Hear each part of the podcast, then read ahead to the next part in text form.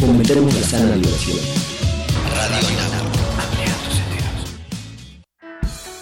¿Sabías que al cisne blanco de la tundra que suele vivir en Norteamérica se le llama también cisne silbador? Esto sucede porque cuando vuela, el ritmo del aleteo produce un sonido parecido al de un silbido. Radio Anáhuac, satisfaciendo tu curiosidad.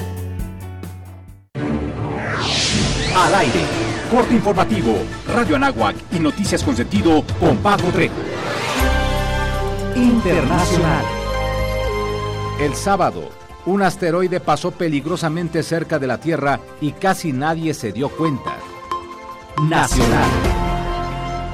Encuentran siete tigres bebés congelados al interior de un carro. Cultura. En China, un niño de 10 años amante de la ciencia se percató de una extraña piedra mientras jugaba en un terreno.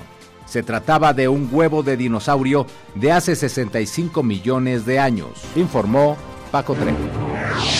Al aire, corte informativo. Radio Anáhuac, eleva tus sentidos. Radio Anáhuac. X. Comenzamos una emisión más. Gracias por estar en este espacio. Hola, ¿qué tal? Bienvenidos a Radio Anáhuac. N. De un primer bloque de música. Hola, ¿qué tal? ¿Cómo están? En el 1670 de AM. Radio Nahuac, 1670 AM. Transmitiendo las 24 horas del día desde la cabina Don Jaime de Arocaso. XEANAH. 1670 AM. Una estación hecha y producida por la comunidad Anahuac. Radio Nahuac. Eleva tus sentidos. Eleva tus sentidos. Eleva tus sentidos. Eleva tus sentidos. Hola, soy Alberto Ratia. Carlos Cañas. Ricardo Rangel. Rafael Molina. Marisol Huerta. Daniel Arandía. Oscar Gómez. Los halcones de la banca. Y estás escuchando Halcones Financieros. Atrapa el conocimiento bancario aquí, en Radio Anáhuac, 1670 AM. Amplía tus sentidos.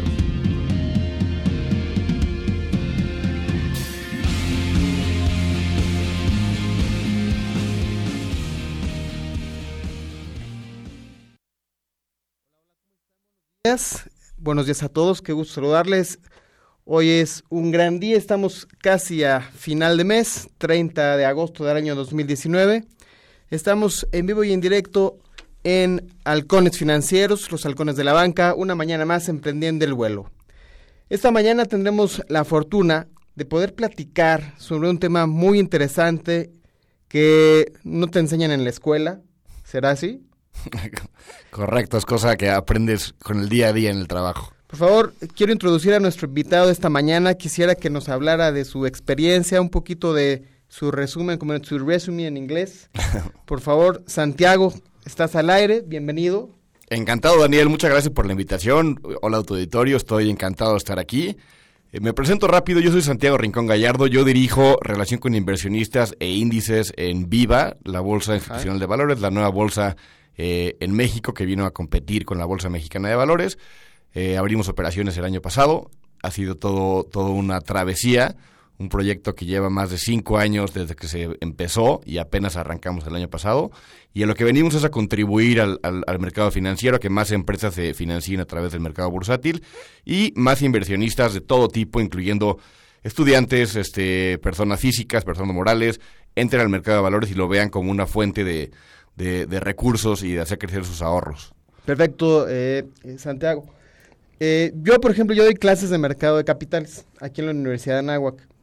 Y siempre nos enfrentamos con los chavos que dicen, no, yo, ¿cómo entro a bolsa? ¿No? O sea, ¿qué le dirías como bote pronto? A ver, ¿es fácil o es difícil entrar al mercado de valores? Pensarías que es muy difícil, pero la verdad es muy fácil. O sea, tú puedes abrir una cuenta de intermediación bursátil desde 100 pesos. Hay Ah. casas de bolsa este incluso on- en línea que pueden que pueden que- donde puedes abrir cuentas sin firmar ni un solo papel físico en cuestión de minutos. Y es de verdad accesible para todo el mundo, no nada más para el inversionista como todo el mundo pensamos que es sofisticado, sino que cualquier persona realmente puede abrir su cuenta para empezar a comprar las acciones que ya conoces, digo, Claro. si tú eres un estudiante y tomas un diario un café de Starbucks o comes una pizza de Domino's, pues tal vez te conviene comprar acciones de Alsea porque pues, digo eres un consumidor. Entonces lo puedes hacer y puedes ser socio de estas grandes empresas de una manera muy simple que todo el mundo piensa que es muy complicado y para los profesionales, pero realmente es para todo el mundo, ¿no? Excelente, excelente. Aquí se están eh, uniendo al supervuelo nuestros otros invitados. por favor. Así es, mi estimado Daniel, pues un gustazo. En primera, pues porque ya se nos incorpora nuevamente Dani aquí al equipo. Y bueno, la mesa que estamos iniciando, Santiago, pues no, sé si ya te presentaste en primer lugar, ya, ya sabemos quién eres. Así es, Representando a, la Bolsa Institucional de Valores. Y tengo a, dos amigos aquí, a Marta Vaca y a Rodrigo Rebora. Eh, ellos representan a la firma eh, Delphi Consulting. Y pues bienvenidos, Marta. Muchas gracias, Ricardo. Pues mira, aquí normalmente lo que hacemos es nos importan más las personas que las instituciones, entonces las personas son las que hacen a las instituciones. Por favor, ¿quién es Marta Vaca? Ay, bueno, pues muchísimas gracias primero que nada por la invitación.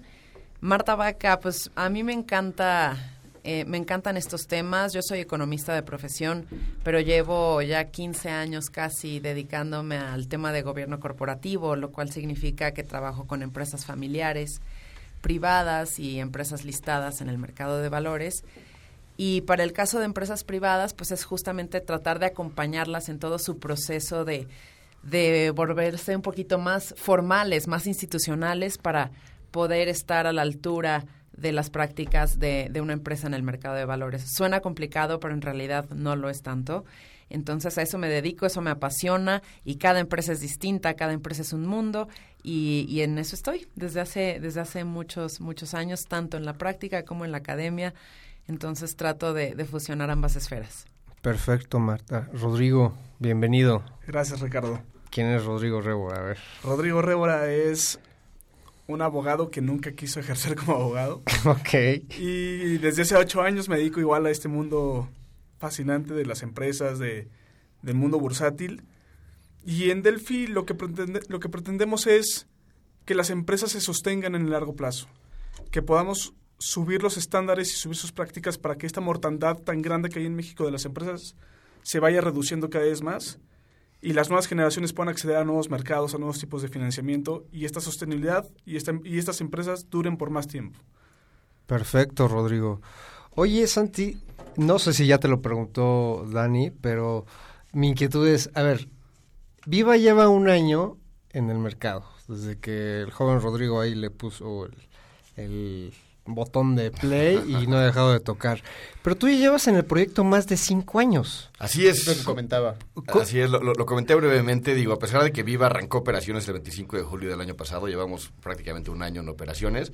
El proyecto lleva más de cinco años, como bien mencionas, este, desde que se fundó y ha sido un proceso pues largo. Los primeros años fue, fue un proyecto confidencial, no podíamos decirle ni a nuestras esposas qué estábamos haciendo, este, lo cual nos permitió trabajar muy a gusto, avanzar bastante, para que a la hora que hicimos la, la, la solicitud de concesión, porque las bolsas son concesiones de gobierno, no son autorizaciones como los bancos, sino son concesiones, por ser consideradas un bien público, y el día que hicimos el filing, la, la, solicitud de concesión, ahí se hizo público y pues obviamente como llegamos a romper un monopolio, estuvimos en el, en el, en el foco del público, ¿no? Entonces día de ahí empezamos a salir las noticias y empezamos a tener un poco más de exposure con los medios, lo cual hemos aprovechado y creo que, creo que hemos hecho bastante bien en el tema de visibilidad del mercado de valores, ¿no?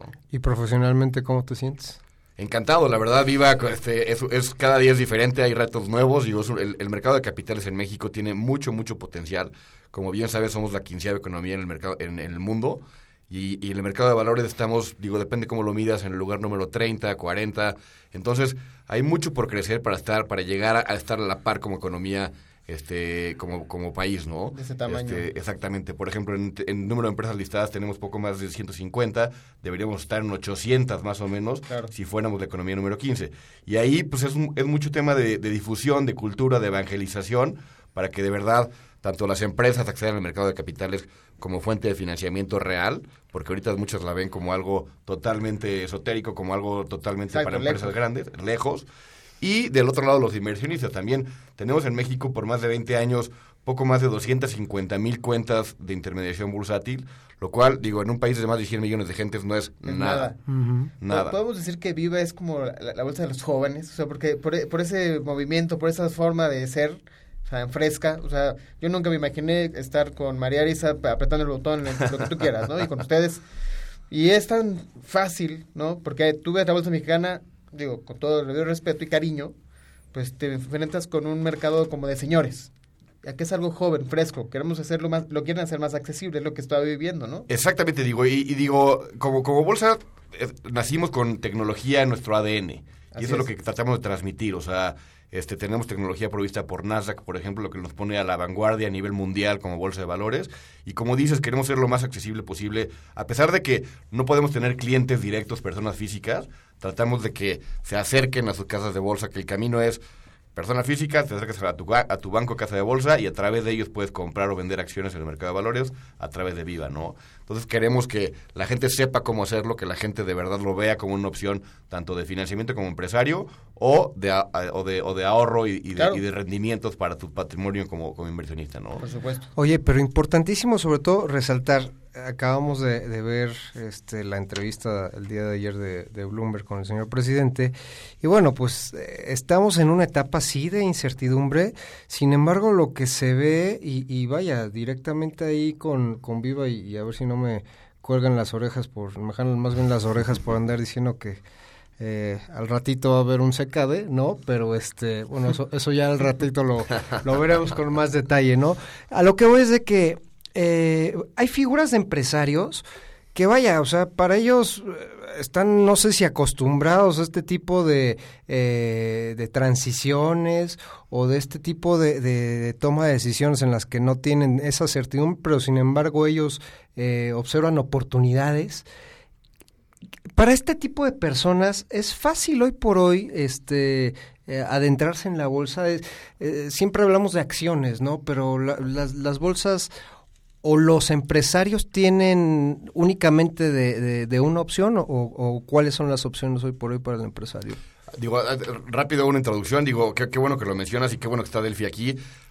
La verdad, el mercado de valores es accesible para prácticamente las empresas medianas a grandes, ¿no? Las pymes generalmente, por temas sobre todo de tamaño y de institu- institucionalización, no acceden, pero ahorita que, que aproveche este, los de Delphi para platicarles del requisito más difícil para las empresas, porque a pesar de que seas una empresa familiar que vendes muchísimo, si no tienes el gobierno corporativo ideal, no puedes salir porque te, o sea, no, no transmites confianza al inversionista, ¿no? Claro, te quedas que en lo familiar, ¿no? Te Exactamente. Entonces ahí, digo, vale la pena igual que les platiquen un Aquí, poquito por de... ejemplo, con- aprovechando, a través de Delphi podríamos asociar empresas y decir, oye, yo estoy interesado, mi empresa es familiar, llevamos 40 años, quisiéramos incursionar en el mercado público o todavía estamos muy jóvenes? No, definitivamente sí. Ok. Y, y creo que primero hay que, me encantaría mencionar Claro. que definitivamente, y construyendo sobre tu pregunta, Ricardo, hay diferentes instrumentos con los cuales una empresa puede financiarse a través del mercado bursátil y efectivamente todos pensamos luego luego en acciones. Y esto me lleva a una segunda respuesta que es, y también lo había mencionado ya Santiago, hay, hay ignorancia en cuanto a los mercados bursátiles, ¿no? Se cree y está mitificado que es para empresas gigantescas, que es inalcanzable, que tienes que facturar casi como un bimbo o un América Móvil pa- para poder estar en esos mercados. Y eso no es cierto. Y por otro lado, existen muchos miedos. Existen miedos de, bueno, es que voy a perder el control de mi empresa, pero, o, el mismo banco te, te ofrece otro tipo de financiamientos cuando tú llegas a, a considerar la opción de financiarte a través de los mercados bursátiles, ¿no? Entonces, estos conglomerados financieros, de pronto hay incentivos perversos en el propio sistema. Y, y sí, definitivamente Delphi es una opción, Dani, para poder encontrar este camino de convertirte poco a poco en una empresa más confiable y más atractiva para el potencial inversionista, que no necesariamente significa que le vas a ceder el control de tu empresa, porque no hay diferentes incluso tipos de, de instrumentos en el mercado de capitales que puedes eh, colocar sin ceder el control, pero también en el mercado de deuda tenemos en mil instrumentos que logras el cometido de financiarte sin cambiar ninguna eh, tu estructura o tu capital social. Digamos ahora para nuestros eh, radioescuchas, quieren meterse a bolsa, Delphi es la opción. Sí, es que di- Bueno, digamos que para un financiamiento. Ah, no, definitivamente la opción para gobierno corporativo sí lo somos. Por supuesto. pero pero es que también creo Dani que cuando una empresa dice, ok, bueno, voy a contemplar el mercado bursátil para, para financiarme porque es mejor que un banco, no sabemos que hay toda una serie o un Dream Team con el que Así tenemos es. que jugar. Unos ¿no? caminitos, ¿no? Unos caminitos. Oye, pues yo, yo como empresa quiero financiarme, entonces, pues me, me gustaría llegar al mercado y creen que nada más por hacer la petición se logra. Así es. Y la realidad es que pues se necesita un equipo de abogados, un equipo de gobierno corporativo, un despacho contable que, que audite tus estados financieros. Si vas a estar en el mercado de deuda, pues es además la calificadora eh, de, de tus instrumentos, más el intermediario colocador, que es también fundamental, ¿no? Es ir siguiendo un 1, 2, 3. Es 1, 2, 3. Y a mí algo que, que personalmente me encanta de, de Viva es que ofrecen un esquema de acompañamiento al empresario de principio a fin. Entonces, Viva te presenta un abanico de, de cada uno de estos jugadores para que la empresa vaya paso a paso familiarizándose con el proceso y puedan hacer una colocación exitosa. Nosotros pues trabajamos muy de cerca con Viva y afortunadamente en este abanico pues estamos en la opción de gobierno corporativo y como decía Santi, pues sí es, es algo que, que quizás eh, le cuesta trabajo a algunas empresas eh, que llevan pues toda la vida acostumbradas a hacer las cosas pues de alguna forma o mezclar el dinero de la familia Sí, con el de la empresa, ¿no? Que es muy Es común. que, no, sé, en México eh, se vive con muchas empresas familiares. Exacto. Y cuando pasa del abuelo al hijo está súper bien, pero ya cuando llegan a los nietos, ya el nieto trae otro chip, quiere hacer otros cambios, incluso ya la empresa ya no se dedica a la, a la- al objetivo madre, ¿no? Yo tengo muy metido la de dos amigos, que pues ya de, de hacer tractocamiones o ya su- hace su inmo- inmo- inmobiliaria, ¿no? Y pues eso, oye, espérame, pues eso no era el objetivo de don Alberto. Sí. Y, y eso no necesariamente es malo. No, exacto. Y, y ahí lo padre es que el Consejo de Administración, digo ya llevándonos al, al a los términos y el mundo de gobierno corporativo, es quien determina el rumbo de la organización. Entonces quizás empezaste haciendo una línea de negocio, pero después tu visión estratégica cambió porque el entorno cambia, Cambia. Y, y todo va evolucionando. Entonces la, pues ahora sí que el- la marca insignia del consejo es ayudarte a, a alinearte a esto y sacar provecho de cada uno de los lo que contextos. tienen ahora. Exactamente. Bueno, amigos, me gustaría dejar una pregunta al aire, sobre todo para Santiago. Eh, digo, tú eres experto en índices y, y tuviste ayer una experiencia en el lejano oriente, digámoslo así. Eh, me, me gustaría preguntarte qué tipo de, vaya, un índice engloba muchas empresas, pero pudiéramos tener índices de pymes, por ejemplo, en algún momento. Eso lo dejamos este al aire. Vamos a irnos a un corte comercial. Por favor, las redes sociales de Viva Santiago. Este, pues, claro, es eh, para Twitter, arroba viva MX. Este, con mucho gusto ahí nos pueden seguir. Como decía Ricardo, tenemos hoy el grito viva de un CK de las 11 de la mañana. Así que están más que invitados a seguirnos por live streaming en Twitter o en Facebook. En Facebook, viva-mx. Perfecto, Santi. Rodrigo. Las redes sociales de Delphi es Delphi con PH guion bajo ESG. Perfecto, pues regresamos después de este corte comercial. Síganos en Halcones Financieros. Estamos transmitiendo 1670 de la M. Eh, leo tus sentidos. Tiempo es oro.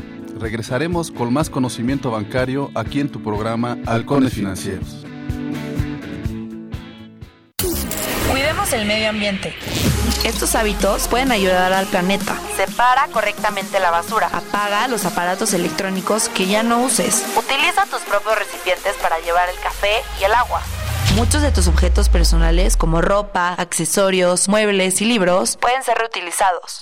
si tú ya no los quieres, dónalos, Intercámbialos. o véndelos. Radio Anáhuac, en pro del medio ambiente. Cuando quieras enterarte de manera práctica y eficaz del mundo deportivo a través de Radio Nahuac, no dudes de escuchar El Club con Vera Dalai. Todos los viernes de 7 a 8 de la mañana, a través de esta estación universitaria que eleva tus sentidos. Radio Nahuac. Los siguientes contenidos no son responsabilidad de la Universidad de Anáhuac ni de esta estación. Existen momentos en los que no podemos callar. Hoy gracias al PAN. La ley de paridad es un hecho. No daremos ni un paso atrás. Para defender nuestros derechos y la libertad de nuestro país. Somos mujeres de acción. Y te invitamos a formar parte de esta causa. A favor de la libertad de emprender y de crecer como país. Llegó la hora de que mujeres de acción como tú tomen su lugar en el PAN. PAN, 80 años de acción por México. En el Ejército y Fuerza Aérea Mexicanos, nunca olvidamos nuestros orígenes. Somos como tú, personas que a diario lo dan todo por ser mejores, que sueñan con vivir mejor. Y nos esforzamos para demostrar nuestros valores como mexicanos. Somos gente que trabaja con integridad, por tu seguridad, por tu confianza, por honor, por México.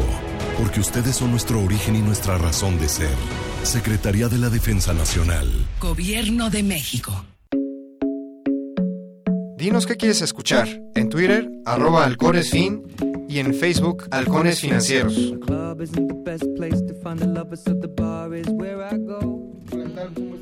Buenos días a todos. Estamos nuevamente, eh, reitero, de plácemes por estar aquí con nuestros invitados de lujo, de Viva y de Delphi. Buenos días nuevamente a todos. Y bien, pues aquí celebrando la reincorporación de nuestro amigo Daniel Arandía y al cual pues vaya externamos aquí nuestros más sinceras felicitaciones que se ha sido papá desde el mes de, de diciembre. Muchas pues bueno, entonces ¿cómo se llama la, la niña? A ver, Se llama Camila. Le mandamos un afectuoso y caluroso sa- saludo a Camila. Este, pues eh, en algún momento te grabaremos los podcasts y te lo- los escucharás acá con estas En algún- así es, felicitaciones. totalmente. bueno, y, re- y regresando al tema, muchas felicidades, Dani. Regresando al tema, habíamos dejado una pregunta, Santi, en el, en el escritorio y sobre todo me gustaría desarrollarla. A ver, eh, ¿qué experiencia, en primera, qué experiencia tuviste allá en, en Hong Kong, entiendo? Eh, no, en Corea. En Corea. Existen índices, tú eres experto en índices. Eh, que nos entienda más o menos la gente qué es un índice y qué podríamos eh, sacarle jugo a un índice. Claro que sí. Un índice es simplemente un, un conjunto de valores que representan algo. Puede ser una industria, puede ser una economía, puede ser un país, puede ser una región. O sea, en México tenemos varios índices. Viva sacó un índice que representa de la mejor manera posible la economía mexicana, se llama FTSE Viva, que, que incorpora los más posibles sectores que están en el mercado de valores, incluyendo fibras, por ejemplo, que es el, el sector de, de real estate y todos los demás que se representan, este, siempre y cuando las empresas cumplan con cierto este, criterio de tamaño y de liquidez, ¿no? Me preguntabas de los índices de pymes. Ahí, eh, algo muy chistoso en Corea, hay una diversidad de inversionistas tan grande que esto sí es viable. Aquí en México, el problema de las pymes, bueno, no, no, no te diré pymes, de empresas medianas, es que no tienen, tienen muy poca liquidez, es decir, se mueven muy poco los precios. Entonces, si tú las incluyes en un índice, el índice no se va a mover mucho, ya que las empresas no tienen la liquidez suficiente para que la para que se, se vea reflejado el movimiento de la empresa, ¿no? Este, también el índice pues, depende qué tanta gente lo sigue y qué, tanta, qué tanto la gente invierte en él. En países de Asia, como, como lo es Corea, en Seúl, hay una diversidad, o sea, más del 50% de, de los inversionistas son personas físicas. Wow. Entonces ahí ves que la, que la gente sí invierte en empresas medianas en- y en empresas chicas. Entonces ahí, entre más sofisticado el mercado, más pulverizado puede ser el índice y más chica la empresa que lo compone, ¿no? Por ejemplo, hoy la, la empresa más chica que tenemos en nuestro índice FTSE Viva es Unifin, por ejemplo, que es una empresa mediana, pero ya mucha gente conoce. Este, en Corea ves empresas de 100, 200 millones de dólares que, que se consideran chicas, ya representadas en un índice, pero porque la gente invierte en ese tipo de índices, que al final del día lo que un índice busca es que, que, que ligue activos, es decir, que la gente pueda invertir en ellos, ¿no? Este, nosotros estamos a punto de sacar un ETF para que la gente pueda invertir en el, en el FTSE Viva. Esperamos sacarlo eh, en el mes de, de septiembre. Esto en alianza, en alianza con Vanguard, que es uno de los principales manejadores de activos a nivel global. Y es, es darle acceso a, a este índice de 48 empresas que incluye real estate, incluye fibras, incluye varios sectores, a todos los inversionistas locales y extranjeros. ¿no? Lo que se habla mucho de los índices, bueno, yo trabajo mucho con, con índices, con la competencia, este, pero eh, pues eliminas mucho el riesgo, ¿no? O sea, eliminas el riesgo de- y la volatilidad. Exactamente, tú di- diversificas. A ver, tú Sí, al, al- al- al- al invertir en el ETF, te voy a decir el de, no sé, el SPY, que es el, el- el ETF del S&P 500 de Estados Unidos, pues tú inviertes a través de un solo instrumento, tú compras a un solo precio 500 empresas. O sea, tú diversificas tu riesgo en 500 empresas que componen a este índice, ¿no? Totalmente. Entonces, diversificas, menor riesgo, pues digo, también el rendimiento, digo, no sacrificas un poco, pero diversificas el riesgo, que es lo que quieres del y en el largo plazo pues tienes rendimientos Correcto. y tuviste de un solo shot pues un alcance masivo en regiones, países o- Es- o, sectores. ¿no? Exactamente, y digo, y te dan diversidad, hay, hay índices enfocados a commodities, índices enfocados, este, pues obviamente a capitales, claro. este, a futuros, digo, tienes un, un- eh, digo, entre más diversidad de instrumentos tengas, Sí. mejor. También a, de- a índices de deuda, que, se, se está volviendo este un, un pro- un producto muy interesante y particularmente lo que vi muy de moda este en Asia son los índices ESG que son de sustentabilidad. Aquí el enfoque en sustentabilidad está en la boca de todos los inversionistas. Ahí, por ejemplo, el Fondo de Pensiones de Corea, que es nacionalizado, es ¿De acuerdo? enorme, está llevando la batuta en decirle a las empresas qué tienen que hacer para institucionalizarse en temas de sustentabilidad. Acá, perdón que te interrumpa un poquito, Santi. O sea, en el tema de ecovalores, ¿se puede relacionar? Sí, por ¿O supuesto todavía que sí. estamos muy verdes. No, no, no, por supuesto que sí. Mira, ve, ESG significa environmental, social y de gobernanza. Ok. Gobernanza se refiere a gobierno corporativo, que tengas diversidad, que tengas una toma de decisiones en la empresa sana. Y la parte de, eh, de, de, de environment, de medio ambiente, pues ahí involucra toda la parte de ecovalores, ¿no? O Es sea, casi que sea pet friendly la empresa, punto. Sí, pero te voy a decir, depende un poco el giro de la empresa. Porque, a ver, si yo soy una minera, pues tal vez eh, la gente se fija Exacto. más en mi consumo de agua o en cuánto contamino el- a, la- a tierra. Pero si soy un banco, pues tal vez eso no importa tanto, pero importa más mi consumo de papel o cuántas mujeres tengo en mi mesa directiva. Claro, o sea, claro. depende del giro de la empresa en lo que te fijas para Para calificarla como, como sustentable, ¿no?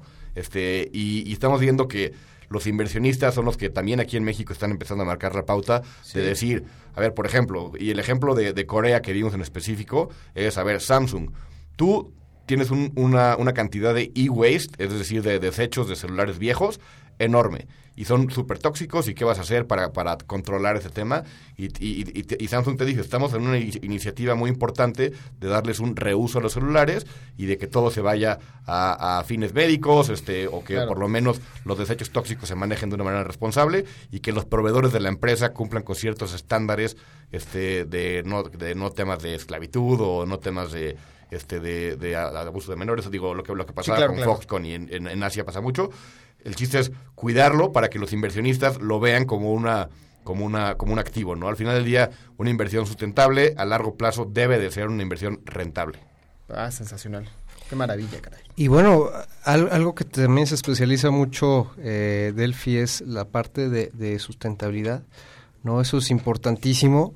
Eh, platícanos, ¿qué tan mm, las empresas, el empresario, eh, en primera, cómo llega a ustedes y dice, oye, quiero este, listarme en bolsa o necesito cotizar en bolsa? Y la otra pregunta sería, si, es fácil este eh, que, llegue a ese, momento en el que pueda, pueda listarse y qué tanto la palabra sustentabilidad está ligada a esta eh, cotización.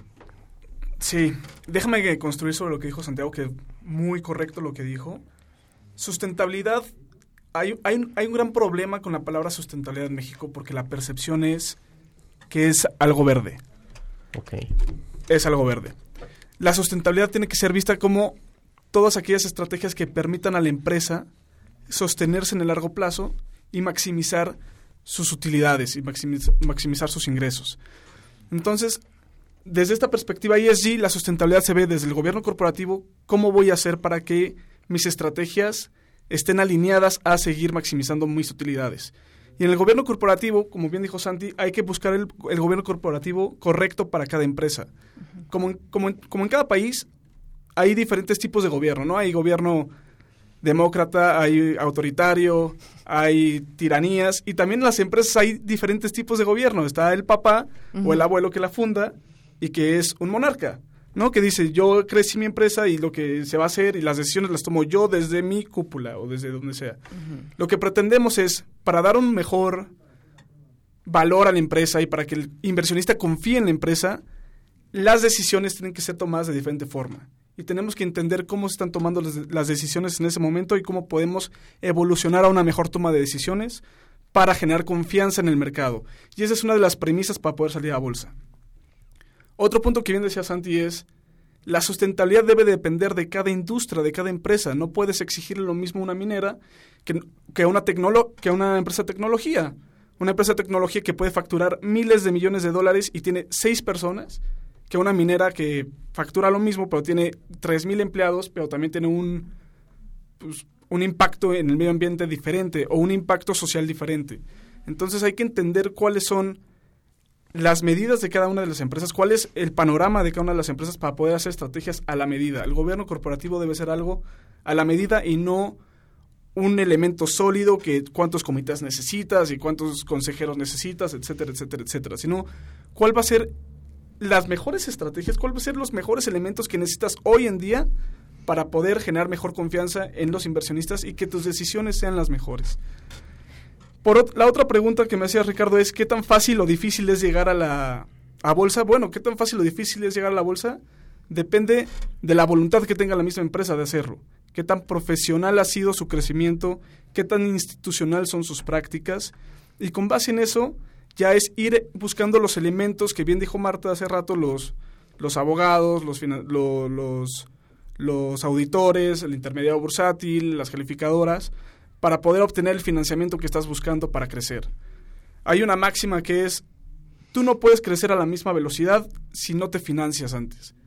Si tú buscas que tu crecimiento sea orgánico, vas a llegar al punto que quieres, sí, pero seguramente en 10, en 15 o en 20 años. Si buscas una inversión a través del mercado bursátil, seguramente tu crecimiento va a ser mucho más rápido. De acuerdo. Exacto. Y, y para complementar rápido, al final del día, el, el, dinero bursátil, el dinero que pulverizas entre el público inversionista, es el dinero más barato.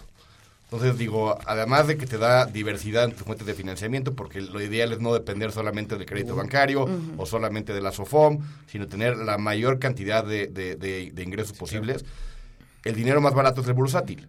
Entonces, la idea es que al mediano plazo la empresa te, vea este, este, este recurso, este, esta, esta manera de financiarse como, pues, lo, como lo que es, que es dinero barato, es el bottom line. Tal vez llegar tarde un poco por el tema sobre todo de gobierno corporativo, que ahí Delphi les puede ayudar bastante, pero al final del día, el día que llegas, se culmina una historia de éxito, le das mucho más visibilidad y te permite crecer a un ritmo mucho más acelerado, ¿no? Por supuesto. Y si me permiten, eh, claro. regresando a la pregunta que nos hacías, Ricardo, sobre qué tan difícil es hacer la colocación y sobre todo desde la perspectiva de gobierno corporativo, creo que el empresario debe preguntarse cómo se están tomando las decisiones hoy en mi empresa. Y asumiendo que yo soy este empresario, es las decisiones siempre pasan por mí y solo por mí. Uh -huh. Tengo un registro, está institucionalizado la, la forma en la que se toman las decisiones de cualquier índole y si las respuestas no, no hablan de, de, una profesionalización y de un orden, entonces esto es una señal de alarma. Esto significa que yo como empresario debo comenzar a tomar medidas asumiendo que qué pasa si me accidento, qué pasa si en algún momento falto. Esto no nada más para darle una seguridad o un blindaje a tu propia operación, a tu empresa y a tu legado, sino también si tienes este interés de financiarte en, en, los mercados de valores, entonces pues es una estrategia de continuidad a tu negocio, como decía Rodrigo. Claro. Entonces creo que esto depende mucho sí de la voluntad de, del empresario y también de evangelizar a los mercados, porque eh, reiteramos, eh, nosotros hace eh, como un año hicimos una investigación en donde comparábamos la curva de oferta y de demanda que también mencionaba Santiago hace rato, y nos dimos cuenta de que las empresas privadas a las que entrevistamos en, en este proceso de, de, investigación nos arrojaban este tipo de argumentos. Es que, oye, me voy a volver público y se van a dar cuenta eh, cuánto dinero tiene la familia controladora. Oye, pues no, no necesariamente, ¿no? Primer este tachecito. Oye, pues es que solo es para empresas gigantes. Pues no, tampoco. Eh, este, oye, pues es que mis competidores se van a dar cuenta de lo que estoy haciendo. No, tampoco. El estar en bolsa es, es un paso más para ayudar a que tu empresa se sostenga en el largo plazo. Y por lo mismo no te vamos a meter el pie y no vamos a exigirte que reveles tus estrategias o tus ventajas comparativas. Entonces son toda una serie de, de cosas que nosotros tratamos de ayudar al empresario a, a entender que el proceso es un, un, paso más para ayudarte a ti a crecer. A ser más profesional. Exactamente. Es eso. Porque el, el estigma aquí en México es, como es familiar, el día que yo me vaya, va a quebrar todo.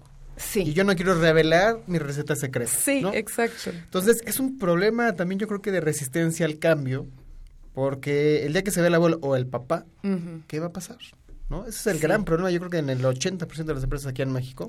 Sí. Muy cierto, Dani. Pero también te digo que yo creo que si bien esto es un común denominador, también un común denominador es todos los empresarios y dueños de empresas familiares quieren que su familia siga manteniéndose con el producto de la empresa. Así es. Entonces, por lo mismo y por cuidar a tus hijos y al resto de tu familia, te conviene hacer profesional tu empresa. Entonces, ¿cómo le haces? Pues de la mano de gobierno corporativo, un buen gobierno corporativo. Entonces, sí es empezar a hacer un traje a la medida para ayudarte a que todo tu proceso de transición, asumiendo que, pues, digo, o más bien partiendo de la premisa que ninguno de nosotros es inmortal. Por supuesto. Entonces, pues es, es hacer una estrategia para ayudar a que ese cometido de familia perdure. Por supuesto. Y que no se acabe, ¿no? Exacto. O sea, es el miedo de las familias. Claro. El día que yo me vaya, ¿qué va a pasar? En fin. Exactamente. Y no nos gusta pensarlo. Es correcto. Pero hay sí. que hacerlo. Justamente el proceso de institucionalización o profesionalización es que la empresa pueda funcionar sin una persona clave. Exacto. Que la empresa en cualquier punto de su, de su, de su curva de madurez y de evolución pueda funcionar como está y con las personas que vengan y sin que se necesite esa persona en específico para que pueda tener los rendimientos. Exacto. Sí, claro. Es que ese es el miedo de, yo creo que cualquier abuelo, cualquier papá, porque ves a los hijos que ahora son artistas y que no se quieren dedicar a la empresa. Son, son. Es que hay, hay muchos. Porque que siempre los artistas son los pero, que pagan el plato. Sí, no, bueno, bueno. No, pero, pero hay, hay, un elemento. Bueno, quiere ser, este, no sé, chef, ¿no? Sí, claro. Hay, hay un elemento que también es el por qué no salen tantas empresas a bolsa. De, esto, estoy haciendo un comparativo. No hay conocimiento sobre lo que es una empresa no es lo mismo estar en la operación que ser un accionista. Uh -huh. Entonces, no necesariamente el hijo tiene que ser el director general o tiene uh -huh. que ser claro. el director de finanzas. Uh -huh. Puede ser artista, pero seguir siendo accionista. Claro. Entonces, Exacto, sí. Exactamente, digo, y al final del día, lo que busca el gobierno corporativo es, es, darle certidumbre y permanencia en el tiempo a la empresa, y pues esto complementando con yendo al mercado de valores, que al final del día es la fuente más profunda de, de financiamiento, pues la empresa puede regresar continuamente. Como decía Marta, no solamente piensen en acciones, en IPO, sino también, a ver, si yo voy al mercado por deuda, puedo regresar al mercado por deuda cada año, cada mes, cada semana. Entonces, es la fuente más profunda de financiamiento. Si la empresa es sólida y le da confianza al inversionista, tú puedes regresar las veces que sea necesaria y el dinero no se va a acabar, ¿no? Al final del día, el mercado de valores es una fuente pulverizada de, de, inversionistas que no solamente es personas físicas, sino ahí están las afores, están los fondos de inversión, están los extranjeros. Entonces, ahí hay dinero sin fondo. Entonces, la idea de tener un buen gobierno corporativo es que también tengas acceso a más financiamiento, a dinero más barato y pues que esto incremente este el crecimiento de la empresa orgánico e inorgánico y permanezca en el tiempo, que es lo que, lo, lo que quiere todo el mundo, ¿no? Así es. Si bien el gobierno corporativo es un elemento por ley en, en, en, en ciertos aspectos, también es un elemento de mercado. Como dice Santiago, es qué tanta confianza le vas a dar al que te va a prestar su dinero, uh -huh. de que estás moviendo y estás utilizando su dinero de forma correcta, de que las decisiones que estás tomando con ese dinero que es público, están siendo de, que están siendo de, de, de, la mejor manera y no se están tomando las decisiones como hoy me desperté pensando que esta era la mejor manera, hoy me dolió la rodilla y creo que voy a hacer esto, ¿no? Claro. Exacto. Entonces que haya contrapesos y, y, y, pesos que te puedan ayudar a decidir qué vas a hacer y hacia dónde vas. Ese es el gobierno corporativo. Uh -huh. Hay un dicho que, eh, digo, muy comúnmente los que eh, estuvimos en la banca se escuchaban en los comités, es que son empresas pobres empresarios ricos, ¿no? ¿Qué tan desmitificado o, o, o qué la, figura de este de gobierno corporativo rompe este esquema? Vamos a irnos a un corte comercial, regresamos, estamos desde el 1670 de la AM, eleva tus sentidos, Radio Aguaca. La Escuela de Ciencias del Deporte ofrece a toda la comunidad anáhuac asistencia clínica, participación en torneos internos y la oportunidad de formar parte de sus equipos representativos como atletismo, básquetbol, fútbol americano, fútbol rápido y soccer, montañismo, natación, pádel, taekwondo y muchos otros más. Para mayores informes, dirígete con el maestro Marco Antonio Villalbazo Hernández al teléfono 5627-0210, extensión 8440 y 8476 o visita nuestro sitio en internet www.anahuac.mx diagonal Ciencias del Deporte. Universidad Anáhuac, formando líderes de acción positiva. En Radio Nahuac nos gusta estar presente en todos lados. Síguenos en nuestras redes sociales. Facebook, Radio Nahuac. Twitter, arroba Radio Anáhuac AM. Instagram, Radio Anáhuac 1670. Ya lo sabes, Radio Nahuac. Eleva tus sentidos. No es necesario decir todo lo que se piensa, pero sí pensar todo lo que se dice. Es una frase memorable de Joaquín Lavado, mejor conocido como Quino. Quino fue un escritor y dibujante cómico, creador de la famosa tira cómica Mafalda, misma que llevó al autor a traspasar fronteras con su pluma y imprimir ejemplares en países como Italia, Portugal, España, Francia, Grecia, Finlandia, Estados Unidos, México, China, entre otros. La tira Mafalda se adaptó a la televisión como serie en Argentina y Cuba. Además de Mafalda, Quino cuenta con otras obras famosas como Mundo Quino, Usted no me grite y Yo que usted. Quino ha recibido varios reconocimientos a su trabajo como Doctor Honoris Causa de la Universidad Nacional de Córdoba, el Premio Extremadura de la Mejor Trayectoria Artística de Autor Iberoamericano y ser Caballero de la Orden de la Reina Isabel la Católica. En directo con David Magallón. Miércoles a las 10 de la noche. En directo. Música, entrevistas, los mejores conciertos. Y lo mejor del entretenimiento. En directo. Con David Magallón. Miércoles, 10 de la noche. Radio Anáhuac. 1670 AM. Eleva tus sentidos. Conocimiento, herramientas, información y mucha lectura. Este es tu espacio, Bibliohertz. Bibliohertz. Escúchanos todos los martes de 12 a 1 por Radio Anáhuac 1670 AM. Eleva tus sentidos. Dinos qué quieres escuchar. En Twitter, arroba halconesfin y en Facebook, Halcones Financieros. ¿Qué tal amigos de Halcones Financieros? Pues regresamos nuevamente aquí transmitiendo desde el 1670M con nuestro amigo Daniel, bienvenido. Buenos días a todos. Santi, Marta, todos estamos acá. Perfecto. Y nos dejamos, dejamos una preguntita en el aire, sobre todo de, de esta parte de la transparencia. El gobierno corporativo te brinda transparencia para ti como inversionista, ¿no? Y, y obviamente eh, también visto internamente te da control, ¿no? Te da más claridad para tomar decisiones, ¿no? Entonces, ¿qué tan desmitificado está esto? Los empresarios en México tienen esa idea te- este, de implantar gobierno corporativo, de los beneficios de un gobierno corporativo. Hay empresarios que por, su- por supuesto que sí, sin embargo yo me atrevería a contestar que la gran mayoría, y no nada más de los empresarios, sino en general de la sociedad, desconocemos lo que es el gobierno corporativo. Entonces creo que simplemente basta con, explicarlo así de manera muy sencilla, es cuando uno va a pedir prestado dinero a quien sea, un amigo, a papá, a quien sea, oye, necesito dinero, oye, ¿cuánto? ¿Y para qué lo vas a utilizar? ¿Y cuándo me lo vas a pagar, no?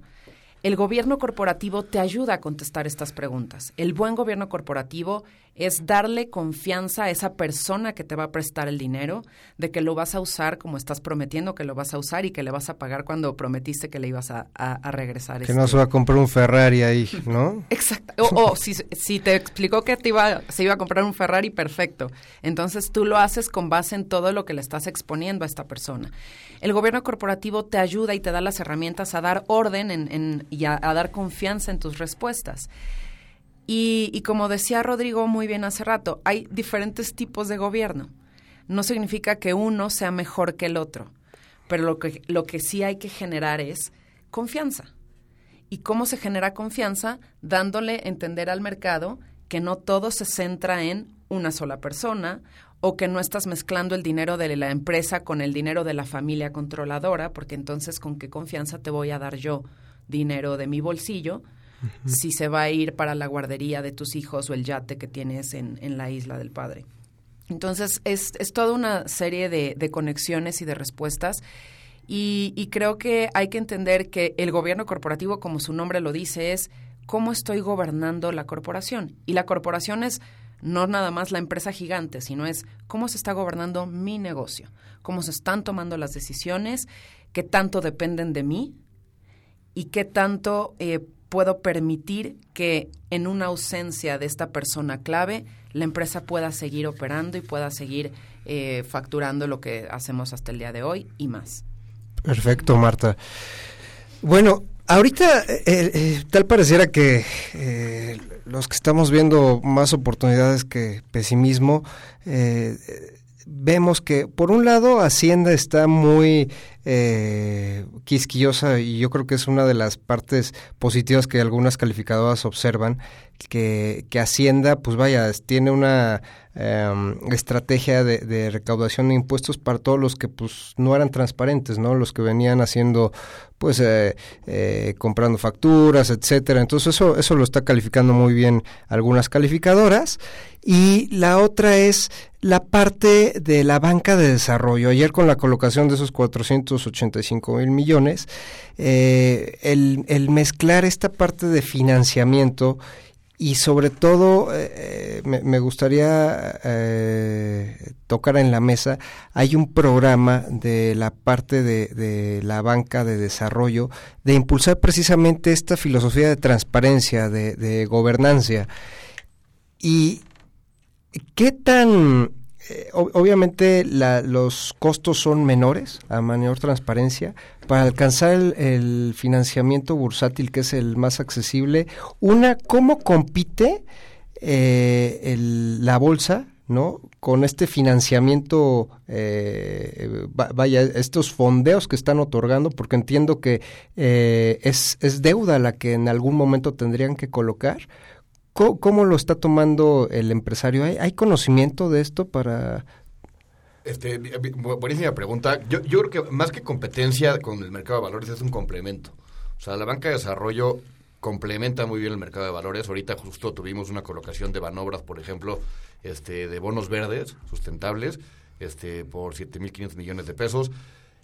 Esto se usa para financiar proyectos y para dar garantías. O sea, ahorita hay programas, programas para, el, para impulsar el mercado de valores en donde este, la banca de desarrollo, como es Banobras, como es Bancomext, como es Nafinsa, Dan, dan, dan, garantías a empresas, dan créditos para que se acerquen al mercado bursátil. Es como darles un empujoncito para que lleguen al mercado y de ahí agarren ritmo para seguir creciendo y seguir con el, con el ritmo que traían, ¿no?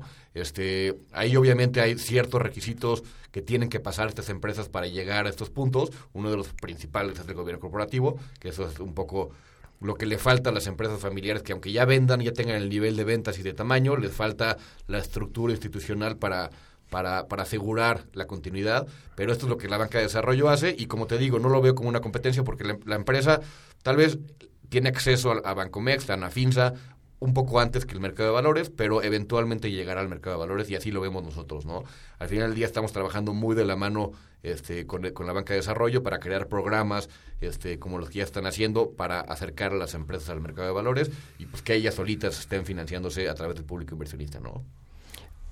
Marta, una pregunta. Decías hace rato, y a ver si no, no nos quedamos, esos vicios de que a veces accedes a, al mercado este bursátil, pero luego entran las figuras este, de, de, de, los bancos y vaya esa competencia entre una y otra, esa toma de decisiones de decir, bueno, pues es que tomo la lana de mi financiamiento bursátil, de mi colocación, cualquiera que sea deuda o capital, o este me volteo y, y, me financio con este el non plus ultra de los bancos, ¿no? Que me va a dar una tasa a lo mejor más más barata. ¿Cómo, cómo le hacen ahí o, o, o ¿Qué, decisiones, o sea, tendrían que, este, eh, que, estarse eh, poniendo en la mesa el, empresario para decir, a ver, debo de ser así, o ya es estrategia de cada quien, este, eh, el, el tomar este tipo de encrucijadas? Híjole, pues yo creo que aquí po- podemos hablar ya de un problema o, o un obstáculo sistémico. Entonces, simplemente hay que estar conscientes y saber que muchas empresas típicamente pues comienzan su financiamiento co- a través de, de un banco, ¿no? Y la evolución natural es que pues el banco siempre va a estar ahí. Y como decía Santiago, hay como una curva de financiamiento en donde quizás empiezas con inversionistas ángel, después vas con, eh, con el banco y vas subiendo a lo mejor una inversión privada eventualmente, un private equity, venture capital y el mercado de valores está en el último peldaño. El empresario debe comprender y, y seguramente lo sabe, pues las tasas que dan los bancos no necesariamente son las mejores. Y cuando alguno de ellos llega a poner sobre la mesa la opción de financiarse a través de los mercados bursátiles, el banco hace todo lo posible por ofrecerles una mejor tasa de la que le estaba ya ofreciendo. Y hay empresarios que se quedan satisfechos con eso, quizás por la premura que tienen de, de tener ese dinero de manera inmediata y de evitarse complejidades, entre comillas, que implicaría hacer una colocación en el mercado. Sin embargo, como se ha mencionado eh, en repetidas ocasiones en esta, en esta charla, lo más barato para el empresario es hacerlo a través de los mercados de valores. Porque le estás prestando dinero a Ricardo y no, y y vaya, entonces es, es mucho más ágil, es mucho más barato y, y no, entonces es mantenernos firmes en esa posición y en cuanto al problema sistémico que existe, pues es simplemente estar alerta. Eh, el- los eh, conglomerados financieros van a, a tener de pronto esta esta Dinámica. Conflicto, eh, claro. este Sí. conflicto pero pues hay que tratar de mantenernos ahí y es parte de la ignorancia que mencionábamos pues también a lo largo de, de- de la plática del día de hoy.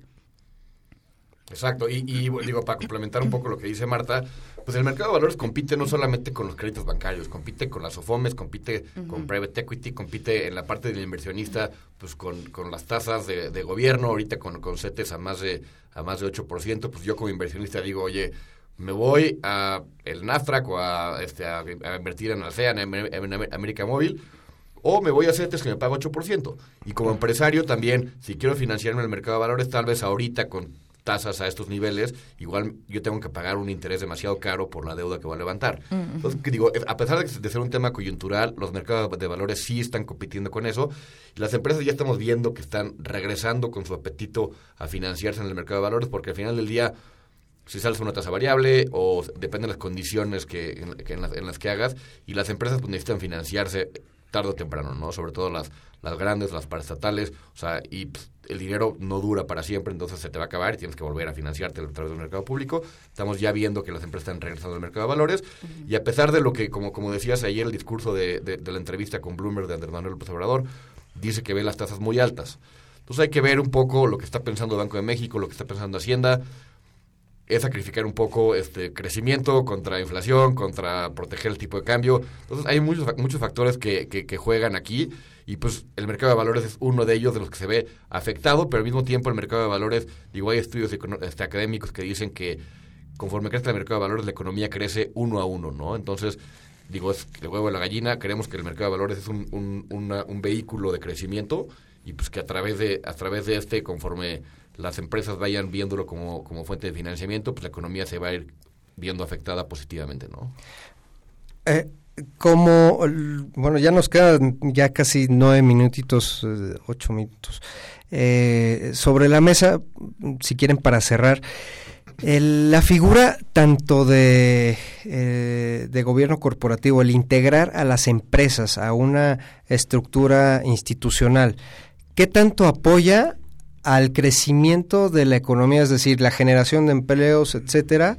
Y con eso, vaya, las eh, si nos puedes decir los ejemplos, sobre todo de Viva, de los que han colocado, creo que la mayor parte ha sido con destino pues para desarrollar pymes, para desarrollar este créditos, este eh, nómina, eh, en fin. Entonces, si quieren, Rodrigo. Bueno, el gobierno corporativo es un elemento indispensable para el apoyo de la economía. El motor de la economía es la empresa. Y un, un gran indicador de que el, todavía no tenemos grandes prácticas de gobierno corporativo en México es la gran mortandad que hay de empresas. Las empresas están muriendo a un ritmo muy alto. Y eso quiere decir que no están adoptando prácticas de buen gobierno corporativo en sus empresas. Si las empresas mueren y la empresa es el motor de la economía, por lo mismo no estamos impulsando tanto la economía. Si las empresas empiezan a adoptar buenas prácticas de gobierno corporativo para sostenerse en el largo plazo, lo que va a pasar es que van a seguir creciendo, van a seguir dando empleos y van a estar motivando el, mercado. Y creo que es importante también construir sobre la premisa de que el gobierno, el buen gobierno corporativo genera confianza. Y cuando generas confianza como empresa hacia el mercado, también la generas hacia dentro de ti misma. Entonces tus colaboradores estarán contentos, tus socios estarán contentos porque no hay que se maquilla información por aquí y por allá y yo me embolseo por aquí otro, otra parte del dinero. Entonces todo este fomentar la transparencia, fomentar la confianza, genera un ambiente eh, cordial que hace que la empresa se enfrente a, a menor, bueno, a los mismos obstáculos, pero pueda superarlos de una mejor manera. Entonces creo que eso de, más bien sí o sí, arrastra resultados positivos. En la academia no hay eh, resultados contundentes en cuanto a que el buen gobierno corporativo arroja automáticamente o hay una causalidad de, de buenos resultados, porque también depende de cómo se está tomando eh, o definiendo el gobierno corporativo. Pero nuevamente, y como decía Rodrigo hace rato, el gobierno corporativo no se puede definir bajo una misma definición de todas las empresas tienen que tener un consejo con tres comités, con sesiones cada tres meses, porque no, cada empresa es distinta, cada modelo de negocio tiene sus particularidades, entonces cuando buscamos a, a la academia o a la investigación que existe, en este sentido no se puede tomar como, como religión. La verdad es que aquí el gobierno corporativo es a la medida para provocar y generar confianza en tu propio entorno y en tu propio modelo de negocio. Perfecto, Marta. Concluyendo, Santi. Sí, este, digo, de, de, de lo, lo, que comentabas, en Viva en este año de operaciones hemos visto financiamiento, como decías, mucho a financieras, a, SOFOMES que están dando créditos a, pymes, lo cual se refleja pues, en mayor empleo, en, más dinamismo en la economía. Y también, por otro lado, hemos visto también varios, varios SECADES, este instrumento de certificados de capital de desarrollo, que sirve para financiar que un fondo lo que, administra este SECAD y se fonde a través de institucionales como Afores de fondos de inversión, invierte en empresas privadas, como Viva, por ejemplo, Viva es un, recipiente de, de un SECADE, este, que lo, lo, lo cual lo hace a, a, a forados inversores indirectos de, del proyecto de Viva. Este, y esto impulsa que haya más startups, más empresas, más innovación. Este, ahorita con el tema de la ley FinTech hay muchas empresas nacientes en este sector que no está representado todavía en el mercado de valores, pero si reciben una inversión de un fondo de private equity, de un SECADE, eventualmente llegarán al mercado público, que es lo que queremos, ¿no? Este, y esto fomenta que haya más es una economía mucho más dinámica y que se creen más empresas y que permanezcan en el tiempo y con fondeo institucional como es de este tipo, pues se crean ya con este ADN de, de, de, orden en la empresa y, de, y con una mira al mercado de valores en el futuro, ¿no? Entonces lo vemos como algo muy positivo y que le da, le da crecimiento, dinamismo a la economía mexicana y al mercado de valores, por supuesto. Perfecto, Santi. Pues creo que este tema da para más. Ahorita tocaste algo súper enriquecedor que va a ser la, la, materia fintech, pero pues ojalá y podamos repetir esta mesa este próximamente. Eh, de verdad es todo un agrado tenerlo, Santi. Muchísimas gracias. Rodrigo, gracias. gracias Marta. Por favor, Dani, despídenos. Pues quisiera agradecer a nuestros grandes invitados. Eh, no cerramos esta mesa, la abrimos para seguir compartiendo experiencias y sobre todo que sigamos evangelizando en el mundo financiero a nuestros queridos amigos, a nuestros colegas, a gente que no sabe ni cómo se toma la hora o piensa que es un café ir a la bolsa mexicana o algo así. No se trata de eso, sino se trata de ser más amigables y esto que sea más cercano a cada uno de nosotros. Muchas gracias a todos por su, por su invitación y a tu auditorio por escucharnos. Gracias y nos vemos el próximo martes. Recuerden seguirnos en las redes sociales en al, arroba halconesfin y en halcones financieros a través de Spotify, YouTube y Facebook. Nos vemos el próximo martes. Hasta luego. El vuelo terminó por hoy. Halcones Financieros es una producción de la Asociación de Egresados de la Maestría Internacional en Banca y Mercados Financieros. Atrapa el conocimiento bancario aquí, en Radio Anáhuac, 1670 AM. Amplía tus sentidos.